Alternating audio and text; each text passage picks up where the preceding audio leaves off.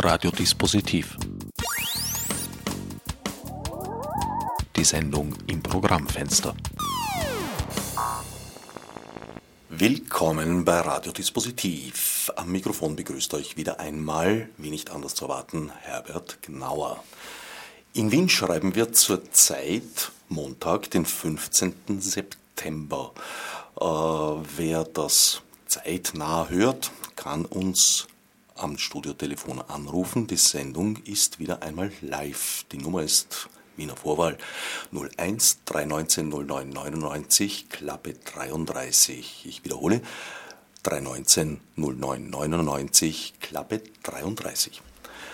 Wer die Sendung später nachhört, weil er oder sie weiter westlich wohnt oder aus anderen Gründen, kann uns zwar nicht mehr anrufen, weil wir nicht durchgehend hier im Studio verharren, aber per E-Mail seine Meinung, Ratschläge, Wünsche, Beschwerden etc. kundtun an dispositiv.o94.at. Montag, 15. September ist nicht nur ein Sendungstermin von Radio Dispositiv, sondern der erste Takt der siebenten internationalen Woche des Grundeinkommens. Gleichzeitig auch diese Woche Programmschwerpunkt bei Radio Orange und durch die Sendungsübernahmen Nolens Wohlens auch bei Froh, Freirad, Proton und möglicherweise Radio Wanderbühne in Rudolstadt am Saaleknie. Diesem Thema wollen wir uns in der heutigen Sendung auch widmen. Zu diesem Behufe habe ich mir einen kundigen, eine kundige Sendungsgästin eingeladen. Käthe Knittler. Hallo, guten Morgen. Käthe, du bist Ökonomin. Ja. Und forschst und beschäftigst dich vor allem auch mit einem jungen Spezialgebiet, möchte ich sagen, der feministischen Ökonomie. Mhm. Ähm, ja, also mit dem Thema beschäftige, beschäftige ich mich oder gemeinsam mit einer Kollegin, der Bettina Heidinger, haben wir gemeinsam ein Buch geschrieben, Feministische Ökonomie, Intro, also eine Einführung, das im Mandelbaum Verlag erschienen ist. Und das aus dem einfachen Grund, weil uns feministische Ökonomie interessiert und darüber hinaus aber auch, weil wir es für ein wichtiges Themenfeld halten, das nach wie vor eine Blindstelle ist, sowohl in der Gesellschaft insgesamt als auch speziell nochmal im Rahmen der Ökonomie oder was als Ökonomie auf den Universitäten gelehrt wird. Und dazu der Frage, ob es ein junges Themengebiet ist oder nicht, kann man sagen ja und nein. Also es ist jung sozusagen in einer bisschen breiteren Wahrnehmung oder in einer Verankerung, was auf Universitäten gelehrt wird, auch wenn es da immer noch marginalisiert ist.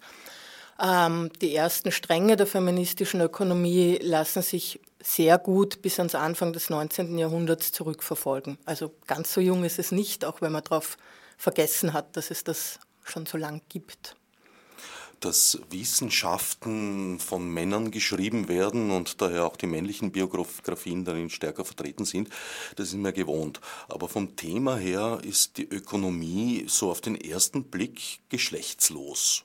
Das stimmt aber gar nicht. Nein. ähm,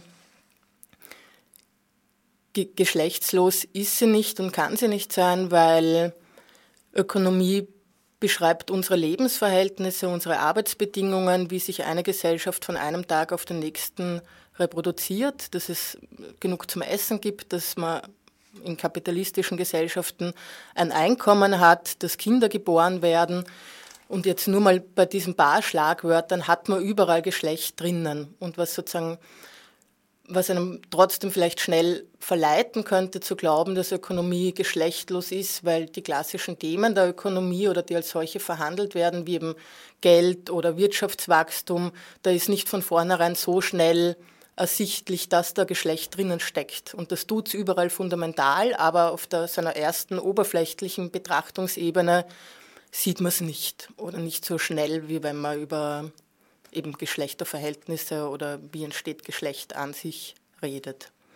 Was ja damit zusammenhängen dürfte, dass ganze Bereiche die eigentlich zur Ökonomie gehören würden, in der Erfassung lange Zeit ausgeblendet waren. Also zum Beispiel diese ganzen Arbeitsbereiche, die nicht bezahlt sind, mhm. sind ja großteils heute noch in weiblicher Hand. Ja, leider. Auch wenn sich da sicher auch durch die Kämpfe der zweiten Frauenbewegung viel verschoben, verändert und verbessert hat, ist es, also grob jetzt in Ländern wie in Österreich, wo es auch einen Wohlfahrtsstaat gibt oder noch in Teilen gibt, wo Kinderversorgung auch in Kindergärten stattfindet, in Schulen, also sozusagen ein Teil auch im staatlichen Bereich stattfindet, ist es immer noch so, dass ungefähr die Hälfte der Arbeit unbezahlt verrichtet wird. Also da zählt dazu Abwaschen, Kinder versorgen, mit Kindern spielen, einkaufen gehen, kochen, Unmengen von Stunden. Und um sich plastisch vorstellen zu können, also sozusagen jeder bezahlten Lohnarbeitskraft steht eine unbezahlte Arbeitskraft gegenüber. Also ungefähr die Hälfte, halb halb ist bezahlt und unbezahlt. Das heißt, die Ökonomie oder die Wirtschaft würde von heute auf morgen zusammenbrechen, wenn wir alle aufhören würden, die unbezahlte Arbeit zu machen. Und von dieser unbezahlten Arbeit machen mehr als die Hälfte, also 60 Prozent, je nachdem welcher Bereich, in anderen Bereichen, gerade bei Kinderversorgung auch 80 Prozent, die Frauen. Das heißt, da hat man immer noch eine extreme Ungleichverteilung, die aber eben auch mit Ausbeutung einhergeht. Und das ist einfach nach, nach wie vor so. Da fällt mir ein Werbeslogan aus den 70er ein, 70ern ein, der damals schon etwas schwierig daherkam, aber sich noch im Mainstream befand. Hinter jedem starken Mann steht eine Frau. Und diese Frau ist eben sehr oft unsichtbar geblieben. Selbst Karl Marx hat im Kapital meines Wissens die Reproduktionsarbeit, was der Begriff ist für das, was du eben erwähnt hast, mhm. Kindererziehung etc., nicht, nicht erwähnt und nicht behandelt. Also Marx hat das gar nicht als einen Faktor der Wirtschaft wahrgenommen. Kurz gesagt, nein, hat er nicht. Also auf dem Auge war auch Karl Marx blind und die Thematisierung von Reproduktionsarbeit und die Rolle, die die in der Gesellschaft hat, ja, also sozusagen der Themenbereich hat sich bis heute gehalten, in dem Bereich, was man feministische Ökonomie nennt. Aber die spannendsten und revolutionärsten Debatten darüber, dass Hausarbeit Arbeit ist oder dass wir so einen Begriff für Reproduktionsarbeit wollen, für all diese Tätigkeiten, dass es eben Arbeit ist und nicht Arbeit, die aus Liebe passiert oder nur aus Liebe passiert und die mit Freizeit in eins zu setzen ist, das, das ist sozusagen der, den Debatten der zweiten Frauenbewegung zu verdanken, die auch sehr stark kollektiv geführte Debatten waren. Also nicht wie heute einzelne Wissenschaftlerinnen sitzen an Universitäten und müssen um ihre Karrieren kämpfen und viel publizieren, sondern in, in kollektiv organisierten Universitäten, in Selbsterfahrungszirkeln. Da waren sozusagen sehr lebendige Diskussionen am Gang und gerade für den Bereich der Reproduktion die sozusagen die ersten feministischen Marxistinnen, die sich mit dem Thema auseinandergesetzt haben und das ins Zentrum gestellt haben und eben gerade, weil Marxistinnen geschaut haben, was hat denn Karl Marx dazu eigentlich gesagt. Und da, also bei, bei seinem Hauptwerk, das Kapital, Kritik der politischen Ökonomie, ist es, das kann man ihm zugute halten. Also einerseits geht es im ersten Band mal ganz stark um die Lohnarbeit, um die Entstehung des doppelt freien Arbeiters. Und sobald die Frau eine Arbeiterin war, kommt die auch im Kapital vor, aber nur solange sie sozusagen Lohnarbeiterin ist. Und dann schaut er auch ein bisschen über geschlechtsspezifische Einkommensunterschiede oder wie das mit der Kinderarbeit ist und vor allem auch über die miserablen Arbeitsbedingungen in den Fabriken. Aber damit hat er sozusagen auch nur einen Teil der Welt und der Ökonomie erfasst. Und da kommen Frauen vor, aber nicht die ganze unbezahlte Arbeit interessiert ihn von Anfang bis zum Ende nicht. Die hat er genauso ausgeblendet wie alle Mainstream-Ökonomen damals und heute. Das heißt, die eigentliche Lebenserhaltung bleibt dem Individuum überlassen und ist ausgeblendet. Also sozusagen das Individuum muss sich irgendwie, das ist eine Privatsache, selbst erhalten, um überhaupt die Wirtschaftsleistung für den Staat, für den was auch immer, auf welcher Ebene erbringen zu können. Ja, ja. Also da, wie, wie Hausarbeit sozusagen als auch als Form von Arbeit, dass es sozusagen von Frauen individuell in den einzelnen Küchen privatisiert und hinter dieser damals noch so ganz kleine Küchen mit Wänden rundherum produziert worden ist, das, das hat er sich nicht angeschaut und die, die Entstehung von dieser Arbeit auch historisch in den Brief, äh, Griff zu bekommen, wie sich die verändert hat vom Mittelalter bis zum 19. Jahrhundert oder 18. Jahrhundert und mit, im Laufe der Industrialisierung sich immer auch verändert hat. Ja, dass nicht nur sozusagen die bezahlte Arbeit im Laufe der Geschichte enorme Transformationen vollzogen hat, sondern genauso auch die Hausarbeit. Das war dann Arbeit von feministischen Ökonominnen und Historikerinnen, sich das anzuschauen. Und nochmal zu Marx, also wenn man jetzt nur schaut, Reproduktion bei Marx, den Begriff gibt schon, allerdings hat er einen anderen Inhalt. Also bei ihm ist sozusagen Reproduktion der Gesellschaft ein ganz zentraler Begriff, aber meint sozusagen die Reproduktionsbedingungen von und für den Kapitalismus. Also was muss sich von einem Tag und von einem Jahr aufs nächste wiederherstellen und das umfasst das ganze ähm, juridische System, Gesetze, Normen und unter anderem auch sozusagen die Arbeitskräfte. Das heißt, das ist ein ganz breiter Begriff, wo man die Reproduktion, wenn man sie so von und für Menschen und über Kinder umfasst, auch mit reinnehmen kann, aber meint es nicht im Spezifischen. Reproduktion bedeutet sich selbst reproduzieren, wiederherstellen, also eben zum Beispiel Kinder bekommen. Es gibt einen zweiten Arbeitsbegriff, der sehr mit der Privatsphäre verknüpft ist, das ist die Subsistenzarbeit. Mhm. Wo liegt da der Unterschied?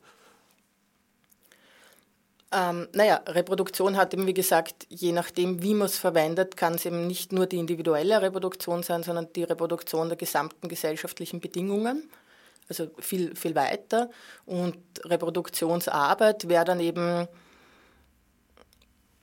das sind, also, und Subsistenzarbeit und Reproduktionsarbeit sind Begriffe, die verwandt sind und sich teilweise überlappen. Und Reproduktionsarbeit selber, damit wird meistens gemeint sozusagen die Arbeit in ähm, Privathaushalten von Kinder erziehen, Kinder gebären, Kinder pflegen, einkaufen, abwaschen, also all das, was wir auch alltäglich tun. Der Haushalt. Der ha Arbeit rund um den Haushalt, ja. Und Subsistenzarbeit ist bezieht sich mehr auf auch kleinbäuerliche Arbeit. Also kann auch Landwirtschaft sein, kann aber ebenso der Kleinhandel sein in, in Ländern des Trikons. Also Arbeit, die auch die eigene Subsistenz, also das eigene Leben ermöglicht, umfasst aber jetzt im Vergleich zur Reproduktionsarbeit ein nochmal breiteres Spektrum. Also nicht nur auch das anzubauen, was man dann selber essen möchte zum Beispiel, sondern ich kann mich erinnern, wo ich aufgewachsen bin am Stadtrand von Wien, da waren viele Weingärten und die, die Frauen sind dann im Herbst gesessen und haben ihre Früchte dort auf der Straße verkauft, die Zwetschgen, Äpfel und sozusagen. Das würde auch unter Subsistenzarbeit fallen. Ja, ich, ich könnte man auf jeden Fall darin auch inkludieren. Ja.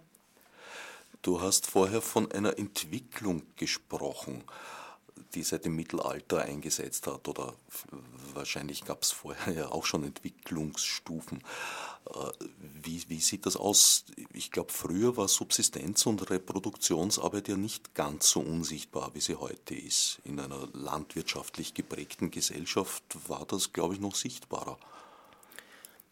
Ja, und vor allem auch deshalb, weil sozusagen die Unterscheidung oder die Trennung, was welche Typen von Arbeiten es gibt, noch nicht so streng war. Oder? Also sozusagen heute, was man immer sieht, ist die bezahlte Arbeit. Oder das ist auch der Grund, warum wir unter alltagssprachlich arbeiten gehen. Damit meint man ja nie, man geht in den Supermarkt oder man wickelt das Kind, sondern man geht in die Lohnarbeit, wofür man Geld bekommt. Und das heißt, und, und das ist sozusagen im Kapitalismus oder mit der Entstehung des Kapitalismus geht einher sozusagen die nochmal viel stärkere Durchsetzung der Geldökonomie und im Mittelalter spricht man noch viel mehr von der Ökonomie des ganzen Hauses. Also dann waren Tätigkeiten in der Landwirtschaft war großteils unbezahlt, Tätigkeiten im Haushalt waren groß, großteils unbezahlt. Das Kochen oder das Ernten waren jetzt nicht so unterschiedliche Tätigkeiten. Und da hat es natürlich auch eine geschlechtliche Arbeitsteilung gegeben, aber sie war nicht so eng mit unterschiedlichen ökonomischen ähm, Abhängigkeitsfaktoren verbunden. Im Sinn von Geld bringt dann auch in einer Geldwirtschaft Ökonomie und ist notwendig. Und wenn aber alles noch viel stärker auf Subsistenz, also auf Eigenproduktion ausgerichtet ist, dann, da, dann gibt es nicht so stark die Differenzierung zwischen dieser bezahlten und unbezahlten Arbeit, weil alle nicht gleich, aber auf der Ebene einfach viel ähnlicher zur eigenen Subsistenz beitragen und nicht die einen den Lohn kriegen und die anderen den Lohn nicht kriegen. Das hat ja auch etwas zu tun mit dem Faktum, dass die Arbeit außer Haus gelagert wurde. Also äh, ursprünglich, ich weiß nicht, ob es da einen mhm. paradiesischen Idealzustand jemals gab, wo äh, alle auf der eigenen Scholle gesessen sind und fürs eigene Auskommen gesorgt haben. Wahrscheinlich ab dem Moment, wo es äh, Stämme gab und da eine Arbeitsteilung mit Jägern, die da, da, durch die Wälder geschweift sind und anderen, die daheim geblieben sind, wahrscheinlich nicht. Aber so Mischformen, denke ich mir, mhm. werden es gewesen sein. Ja, ui.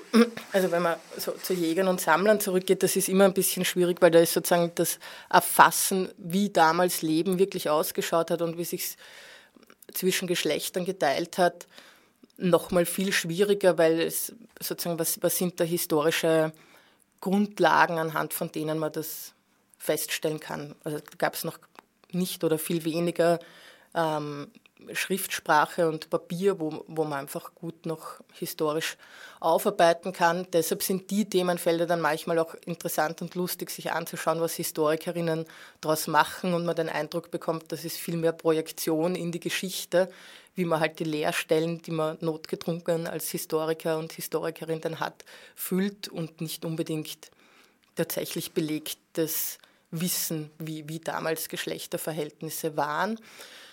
Im Mittelalter schaut es da schon mal ganz anders aus. Da kann man sozusagen viel mehr Quellen heranziehen, um sich auch heute noch ein Bild zu machen. Und idealisieren würde ich die Zeit auf keinen Fall. Das waren natürlich auch patriarchale Verhältnisse, die es gab. Und mit der Durchsetzung vom Kapitalismus hat sich das Patriarchat erhalten, aber es hat sich sehr wohl auch verändert.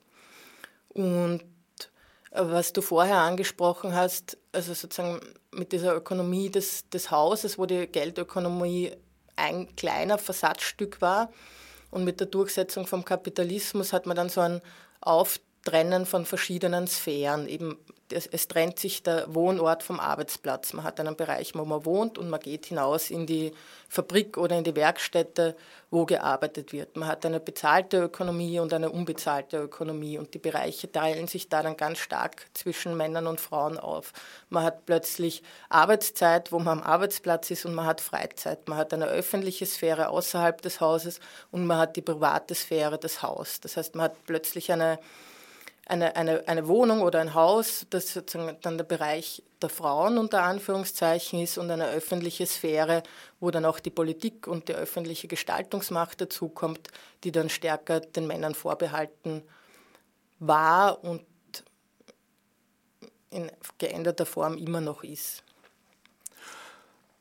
Das heißt, äh, es wurden die Arbeitswelten getrennt zwischen Männern und Frauen und die der Frauen ist dadurch sozusagen aus dem Blickwinkel geraten und unsichtbarer geworden, als sie vorher war? Ja, ja, beziehungsweise, ja, schon. Ähm, un unsichtbar ist immer die Frage für wen ne? und, und unsichtbar wo. Also für die Frauen selber war sie natürlich nie unsichtbar, weil die haben die Arbeit ja gemacht. Aber wenn man jetzt sagt, unsichtbar in dem Bereich der Wissenschaft oder im Bereich der Ökonomie, der ja eigentlich als Wissenschaft extrem jung ist, sicher einer der jüngsten Wissenschaften überhaupt. Die hat sich so im Ende 19. Jahrhundert angefangen, also Mitte 19. Jahrhundert zu etablieren als eigener Wirtschaftszweig oder als so quasi Geburtsstunde der Ökonomie wird immer vom Adam Smith, quasi der Gründungsvater der Ökonomie, genannte Wealth, Wealth of Nation, also der Wohlstand der Nationen. Das wäre 18. Jahrhundert. Das wäre 18. Jahrhundert. Allerdings also gibt es auch schon ein paar Schriften 76. von Aristoteles, deren, deren, deren Autorschaft, glaube ich, nicht ganz geklärt ist, aber aus der Antike jedenfalls stammen. Ja, das, wenn man sagt, als Wissenschaft entstanden, heißt das natürlich nicht, dass sich nicht früher auch schon jemand über Teilbereiche der Ökonomie Gedanken gemacht hätte. Aber was mit Adam Smith dann passiert ist, dass es einerseits ein eigener Untersuchungsgegenstand ist, der sich auch umfassend sozusagen Gedanken über wie funktioniert Wirtschaft, wie funktioniert die Wirtschaft eines Staates, wie funktioniert Wirtschaftswachstum, wie verteilen sich die Einkommen zwischen den verschiedenen Klassen, was heißt Wohlstand und wie, wie kommt der zustande und wie wächst der. Das so umfassend zu betrachten, das war einfach neu. Und sozusagen für Teilgebiete, gerade wie man die Schatzkassen von Kaisern und Königen mehren kann über Steuern, findet man natürlich durchgehend, seitdem es quasi staatliche Gebilde gibt, weil dafür hat man sich als König oder Königin natürlich interessiert. Aber zurück zur, zum, zum Verschwinden der, der weiblichen Arbeit in mhm. der Wahrnehmung der Männer. Genau, also Adam Smith, großes Schweigen, kein Wort drüber. Und wenn man heute die Lehrbücher anschaut über die ökonomischen Theorien einerseits und über die Wirtschaftsgeschichte andererseits, dann kommen da Frauen und die Beiträge von Frauen zur Entstehung der Wirtschaftstheorie immer noch nicht vor. Das heißt, da sind sie einfach nach wie vor unsichtbar. Das heißt aber nicht, dass es sie nicht gegeben hat. Und diese, diesen einen Teil der blinden Flecken der feministischen Ökonomie zu schließen, war dann eben auch Aufgabe seit den 80er Jahren von feministischen Historikerinnen und Ökonominnen. Und da, wenn man genauer dann schaut und gräbt, hat man einen relativ reichen Fundus an, an Frauenfiguren, die sich auch schon im 19. Jahrhundert mit quasi feministischen Fragestellungen befasst haben. Und wenn man schaut, wie die über, über dann so Teildebatten wie über Wachstum oder Frauenlöhne oder Arbeitsteilung in der Gesellschaft nachgedacht haben, sieht man heute, dass die nie so einen reduzierten Blick auf die Wirtschaft gehabt haben wie damals die Ökonomen, die sozusagen heute noch als die Gründungsväter der Nationalökonomie in die Geschichtshonoren eingegangen sind. Und weil, weil die Frauen damals sich immer sehr genau angeschaut haben, was passiert auch im Privathaushalt, also in den Bereichen, wo sie und ihre Geschlechtsgenossinnen tätig waren.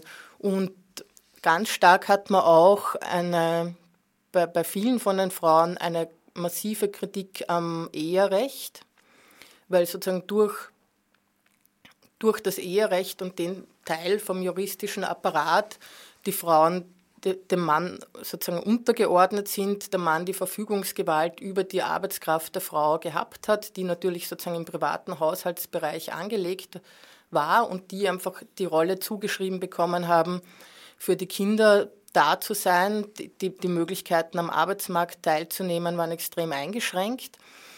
Und da das die Lebensbedingungen von den Frauen waren, haben sie das nie exkludiert. Die Männer haben es immer exkludiert, sobald sie von Ökonomie gesprochen haben.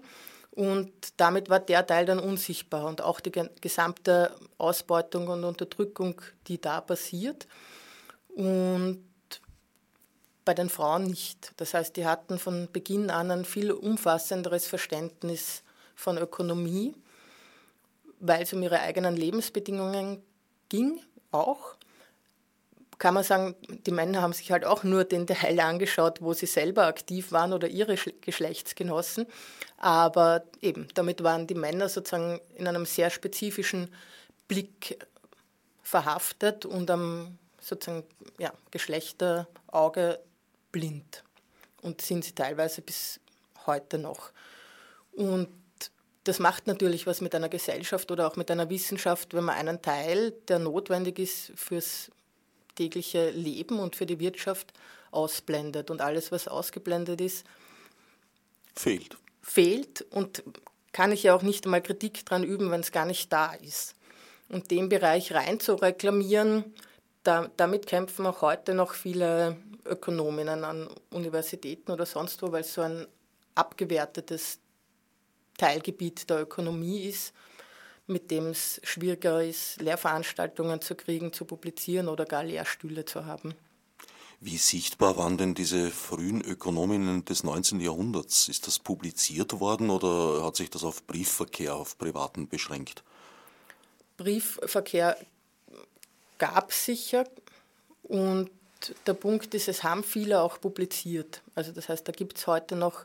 Es haben sich also Verleger gefunden, was ja auch meistens Männer waren.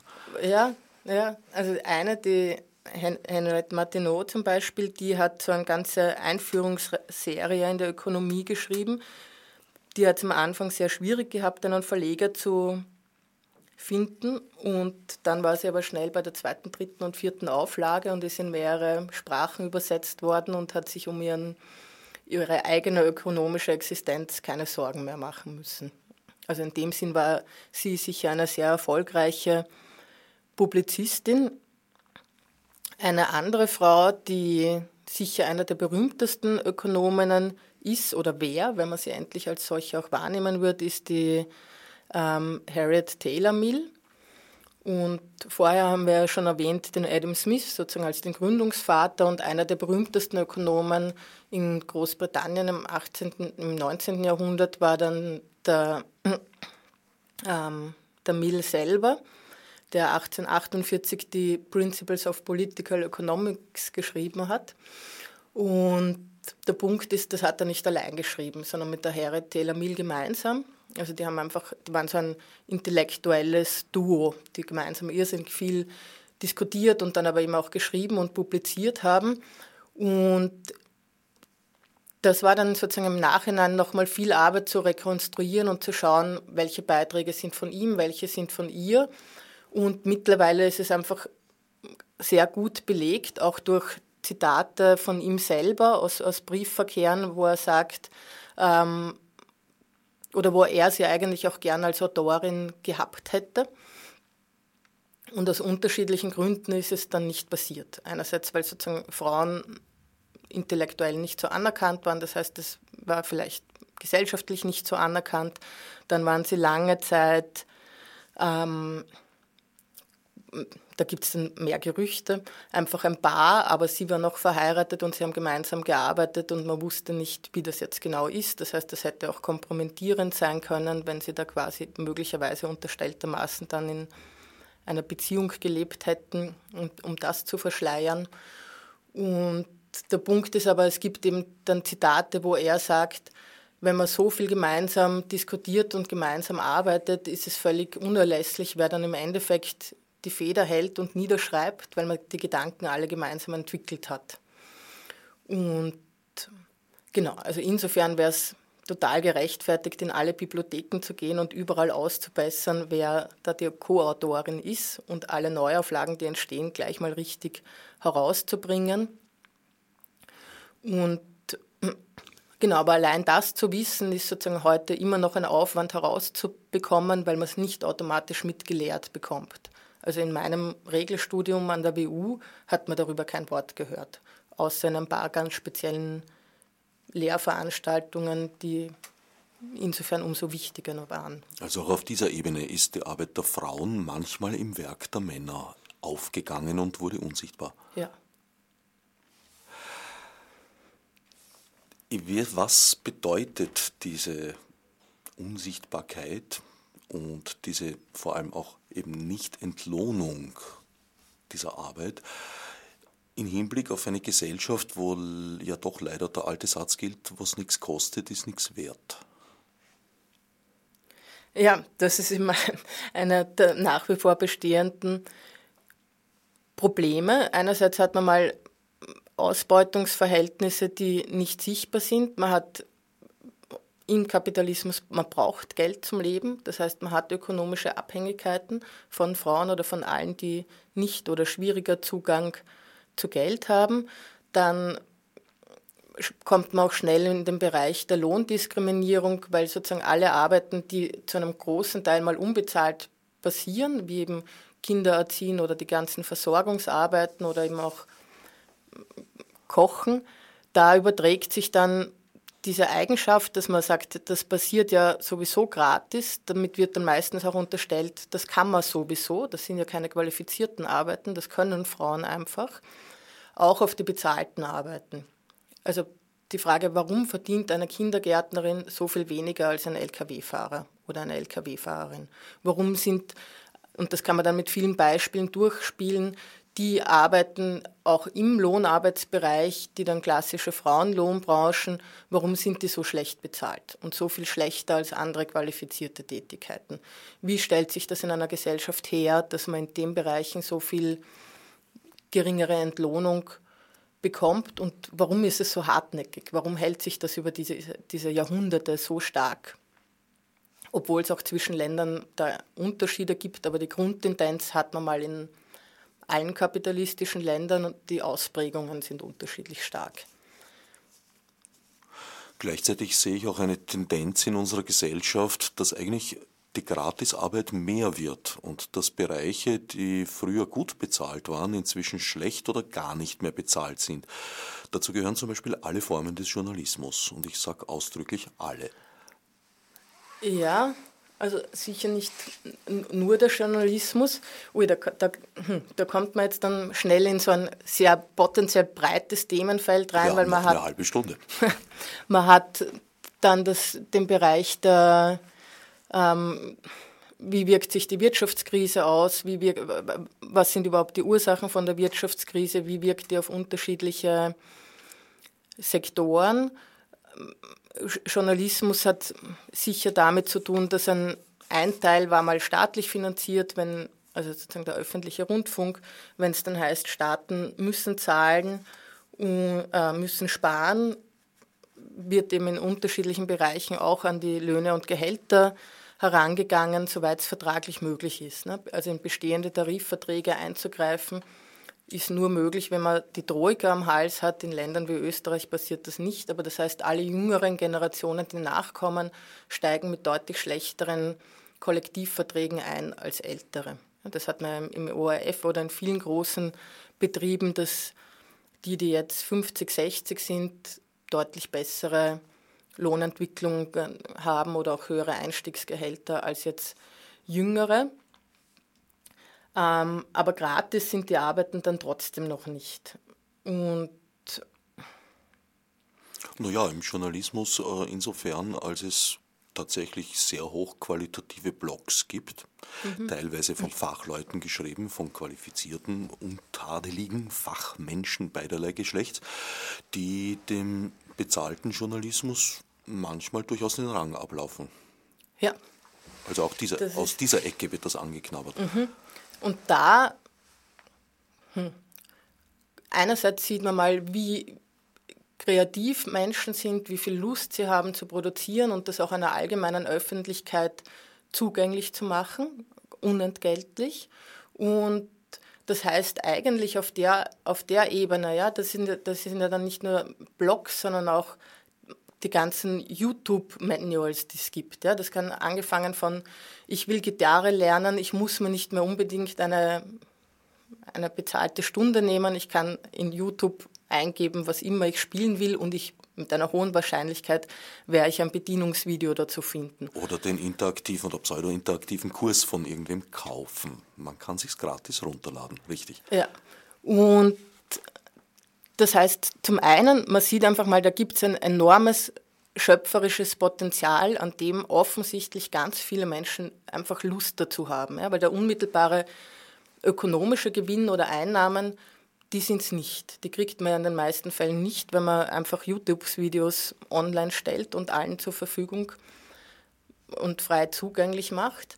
Und zugleich sind wir da jetzt dann auf der Ebene der Digital Commons oder sozusagen digitalen Commons und Gemeingüter. Gemeingüter auch genannt, die eben mit dieser Informationstechnologie, die auch eine enorme Weiterentwicklung im Kapitalismus geschafft hat und gebracht hat und sozusagen einerseits die Verwert Verwertungsmöglichkeiten vom Kapitalismus nochmal auf eine ganz andere Ebene und Dynamik gehoben haben. Und zugleich hat man aber mit dieser technischen Entwicklung ein quasi anarchisches Potenzial geschaffen, was für den Kapitalismus eine Katastrophe ist. Weil, das Weil sind man die Produktionsmittel eigentlich den Privaten zugänglich gemacht hat. Ja, und sie nicht, nicht auf vielen Ebenen nicht kontrollierbar sind. Ja? Das, das sieht man ja sozusagen in ganz vielen Debatten, wie viel Wut, Empörung und auch Anstrengung da passiert. Alles, was jetzt sozusagen noch und hoffentlich immer ähm, frei zugänglich ist, wieder unter Eigentumsrechte zu unterwerfen und sozusagen wieder verwertbar zu machen. Und um verwertbar zu sein, brauche ich einen Eigentumstitel, damit ich es verkaufen kann. Und wenn das aber sozusagen offen und frei im Internet zugänglich ist, eins der klassischen Beispiele ist ja auch Wikipedia. Der Brockhaus kann einpacken gehen mit seinem Standardwerk. Es gibt Wikipedia. Das wäre jetzt eine eigene Diskussion. Ja, ich sage mal, man kommt da schnell in ein großes Themenfeld hinein. Nicht mehr anschneiden können.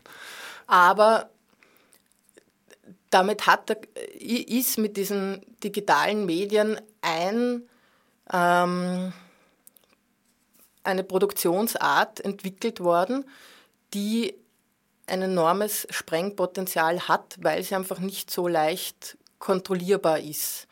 Und das, das hat was extrem Schönes und Spannendes und bin ich, bin ich neugierig, wie es wie es weitergeht und hängt eben auch in den Commons-Debatten drin, also in Debatten über Gemeingüter, wobei die Commons-Debatten dann ja nie nur sozusagen die, diese Herstellung von den Gütern oder natürlichen Ressourcen meint, sondern auch Commoning im Sinn von ein gemeinsamer Herstellungs- und Aushandlungsprozess, was wie mit diesen Gütern passieren soll. Wird der Bereich äh, das, das, Erstellen, das Schaffen von solchen Commons, von Gemeingütern im digitalen oder nicht digitalen Bereich immer mehr zur unbezahlten Tätigkeit oder war das eh immer schon so? Ähm, hm. Naja, das ist die Frage, von welchen Commons man redet und was man sich, was man konkret meint, wenn man Commons mal als Begriff anspricht. Ähm, ein, ein, ein, spannender Zug, den man durch die Geschichte ziehen kann, ist, dass sozusagen die Entstehung des Kapitalismus ist ganz eng verbunden mit der Zerstörung von Commons. Ein Begriff dafür ist auch sozusagen die, im, im deutschsprachigen die Einhegung. Im Sinn von sozusagen die Commons kommt eigentlich her aus, ähm, das war das Land oder die Almende, in einer Dorfgemeinschaft, die gemeinsam genutzt worden ist. Sei es jetzt zum Beispiel als Weideland, wo halt alle ihre Schafe hingetrieben haben oder ihre Kühe und alle haben auf dem gemeinsamen Weideland ähm, Gras fressen können. Oder der Weiher in der Gemeinde, wo alle daraus fischen haben können. Oder das Holz im Wald, das alle nehmen haben können.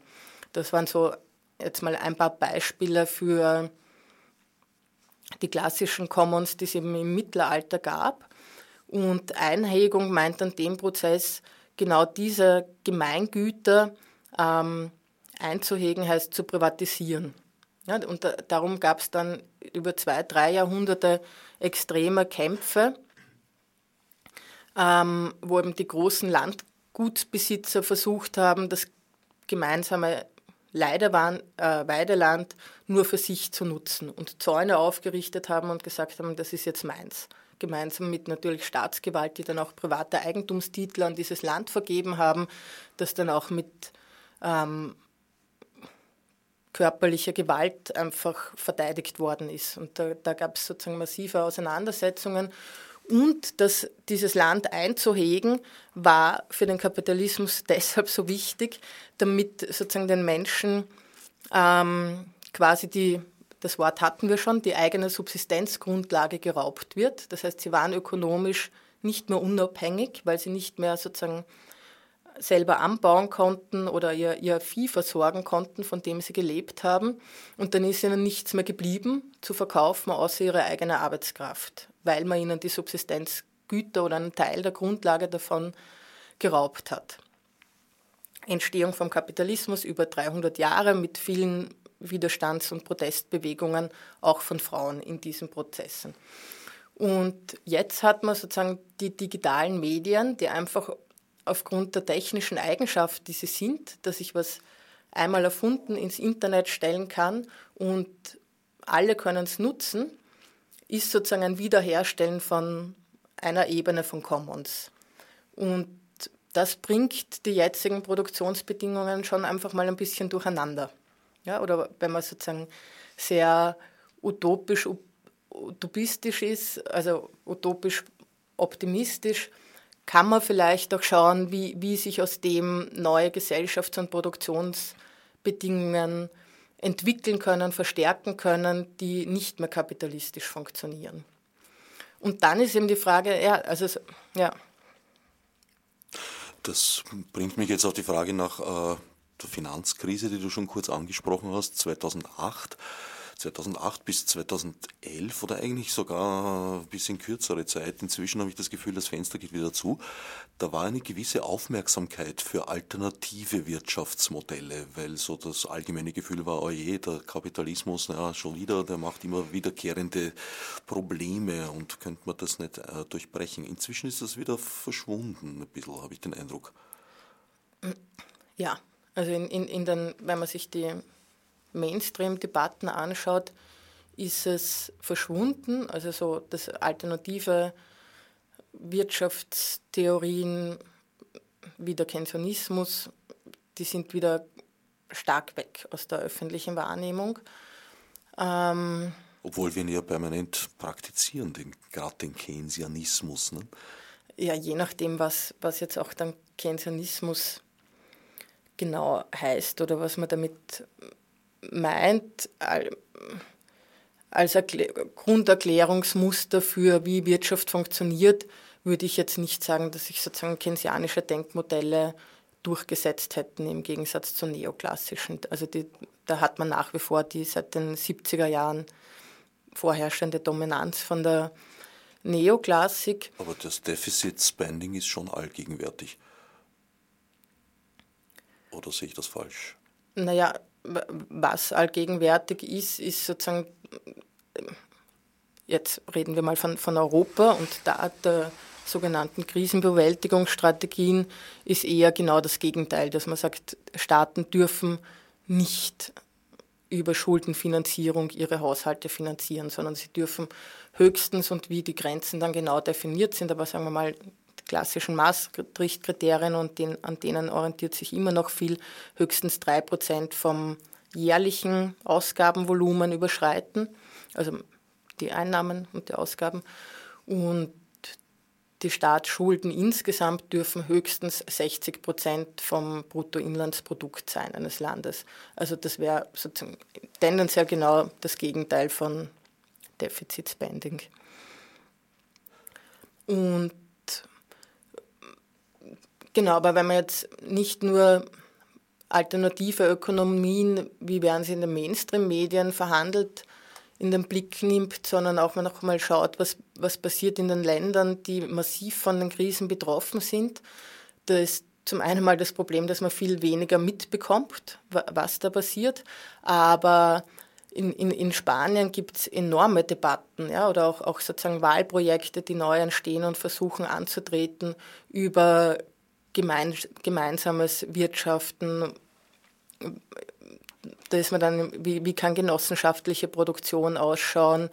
Grundeinkommensdiskussionen werden da auch nochmal ganz neu und zugespitzter geführt.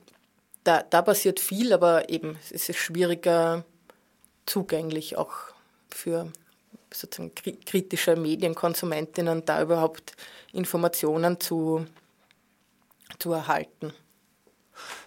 Jetzt habe ich dich eigentlich ein bisschen weit vom Thema weggelockt. Also versuchen wir wieder den Bogen zurückzufinden. Wir waren bei den Möglichkeiten oder ist es überhaupt ein, ist es eine Notwendigkeit, künftig die nicht bezahlte Arbeit zur bezahlten Arbeit zu machen? Hm. Ähm, das es war auf jeden Fall sozusagen eine, eine Kampfformel in den, in den 70er Jahren in der Frauenbewegung zu sagen, Lohn für Hausarbeit.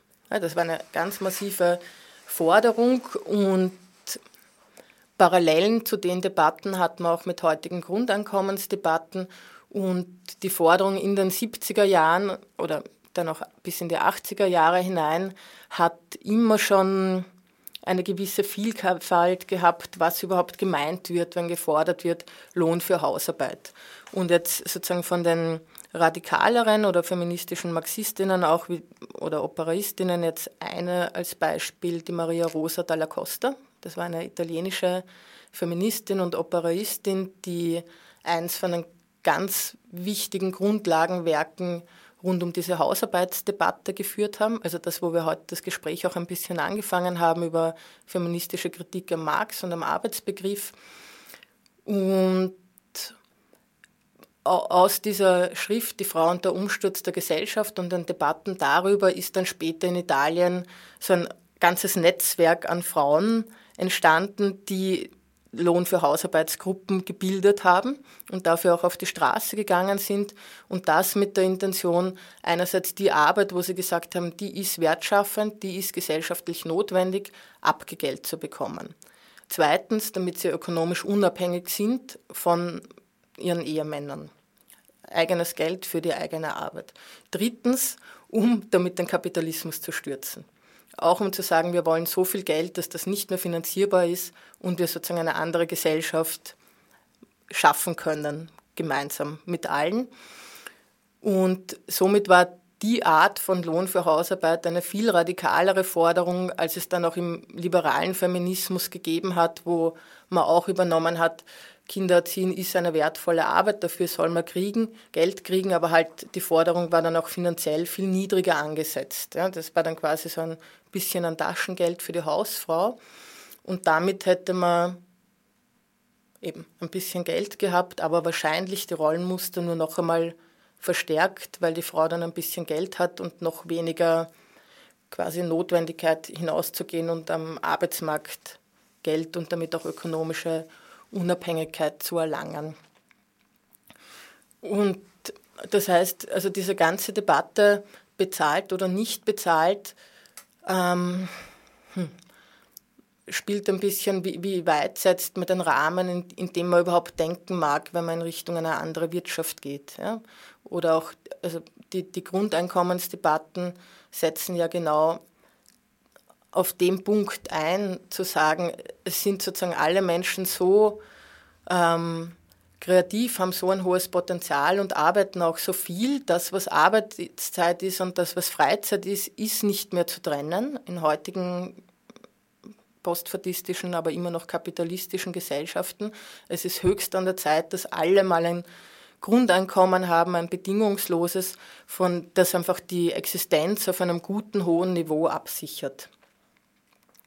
Und gerade wenn man sagt, ja, alle, die prekär arbeiten und beschäftigt sind im Kunst- oder Kulturbereich, wo dann auch die Medien dazugehören, jetzt verschwimmen diese Grenzen zwischen was ist Arbeit, was ist nicht Arbeit so sehr, dass man, wie soll man dann auch noch festlegen, was ist die bezahlte Arbeit, was ist die unbezahlte Arbeit? Sitze ich im Studio, mache ich eine Radiosendung, ist es Arbeitszeit? Lese ich das Buch am Abend, um mich vorzubereiten, was ist es? Ist es Arbeitszeit oder ist es Freizeit? Lese ich mehr, als ich müsste, um es noch irgendwie hinzukriegen, das Interview zu machen, ist es dann Freizeit oder nicht? Ja, also der Kontaktanbahnung auf einer Party. Ist es Freizeit, ist es nicht Freizeit?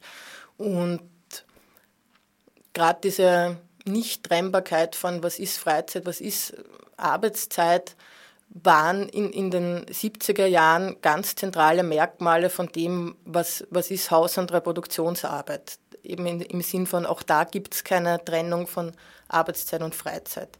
Schlaft das Kind in der Nacht? Habe ich dann frei oder nicht? Muss ich da sein, weil es könnte ja aufwachen? Habe ich frei oder nicht? Ist es Arbeit, ist es keine Arbeit? So im, so im Sinn von a woman's work is never done. Die, die hört nie auf. Die hat kein genaues Anfang und kein Ende. Das ist sozusagen im Prinzip mal einfach das Leben. Bereitschaft.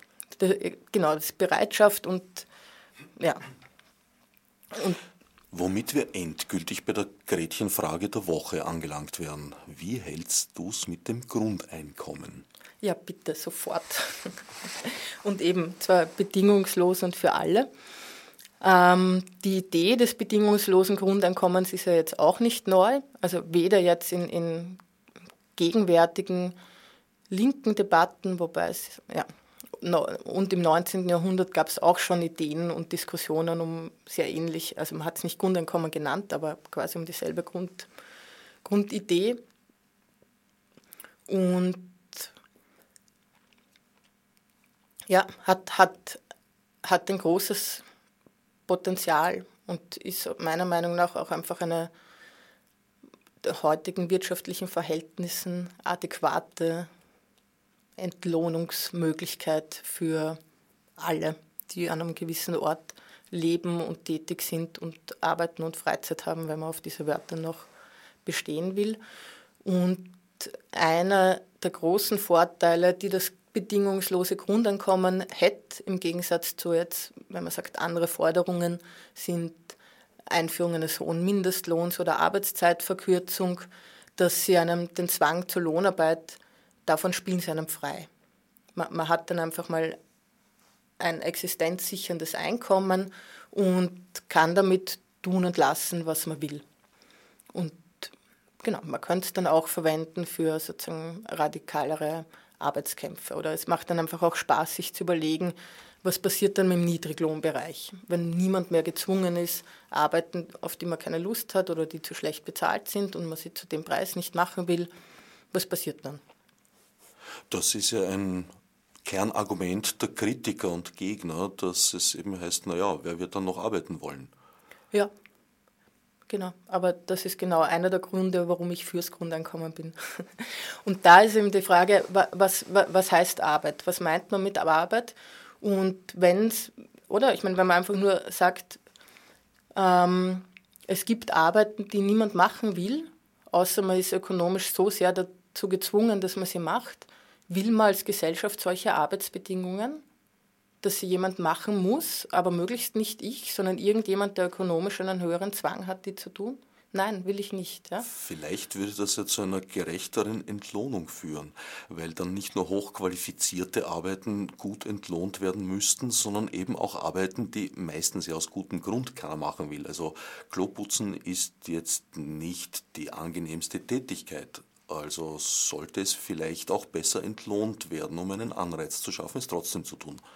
Ja, auf jeden Fall. Also was dann so mit dem Lohnsystem, wer wie viel für was bezahlt kriegt, ist einfach, genau, wäre ein spannender Bereich, da auch zu sehen, was passiert. Ich bin auch überzeugt davon, dass man nicht alles vorhersehen kann, was mit einem Grundeinkommen passiert, aber es würden sozusagen viele Räder sich zugleich zum Drehen anfangen.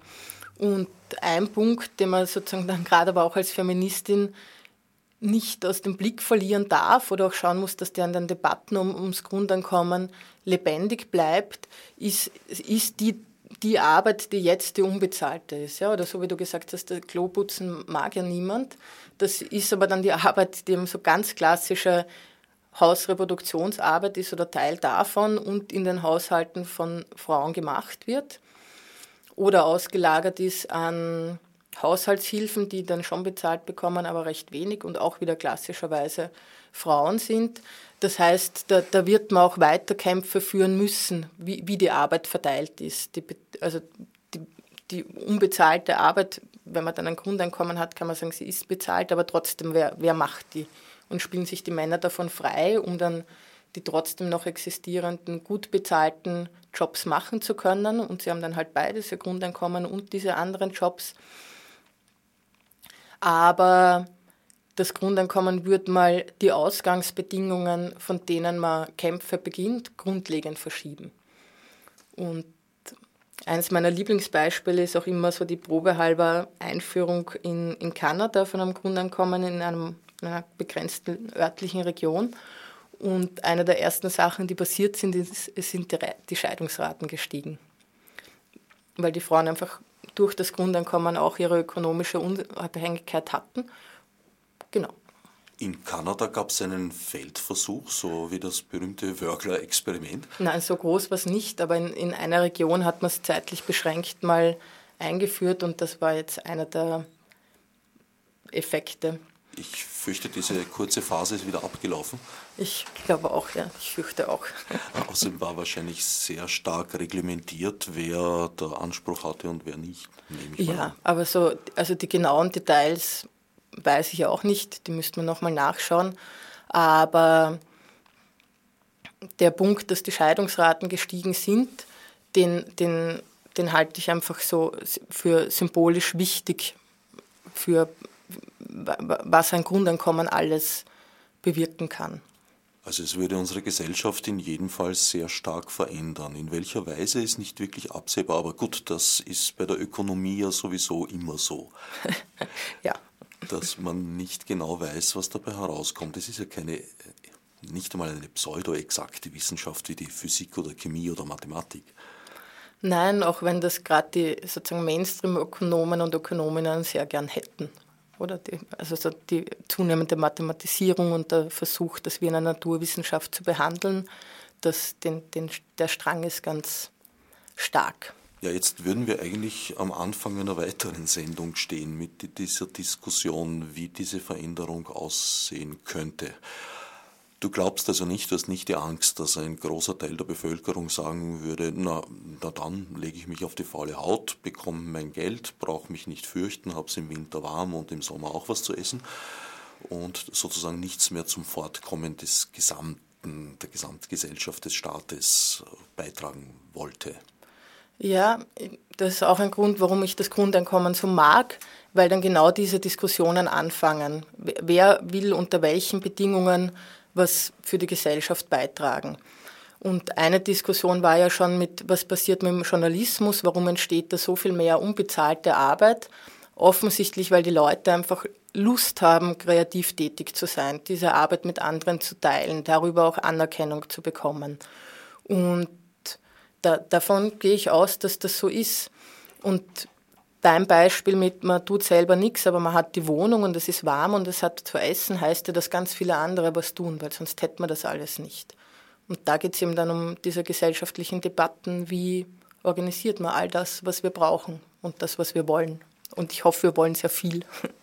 Wie gesagt, wir wären am Anfang einer neuen Sendung. Tatsächlich befinden wir uns am Schluss der heutigen Sendung. Mir bleiben gerade noch 20 Sekunden, um mich zu verabschieden bei meinem Sendungsgast Käthe Knittler. Das Buch, von dem wir ausgegangen sind, Feministische Ökonomie, gemeinsam mit Bettina Heidinger, herausgegeben im Mandelbaum Verlag und durchaus empfehlenswert.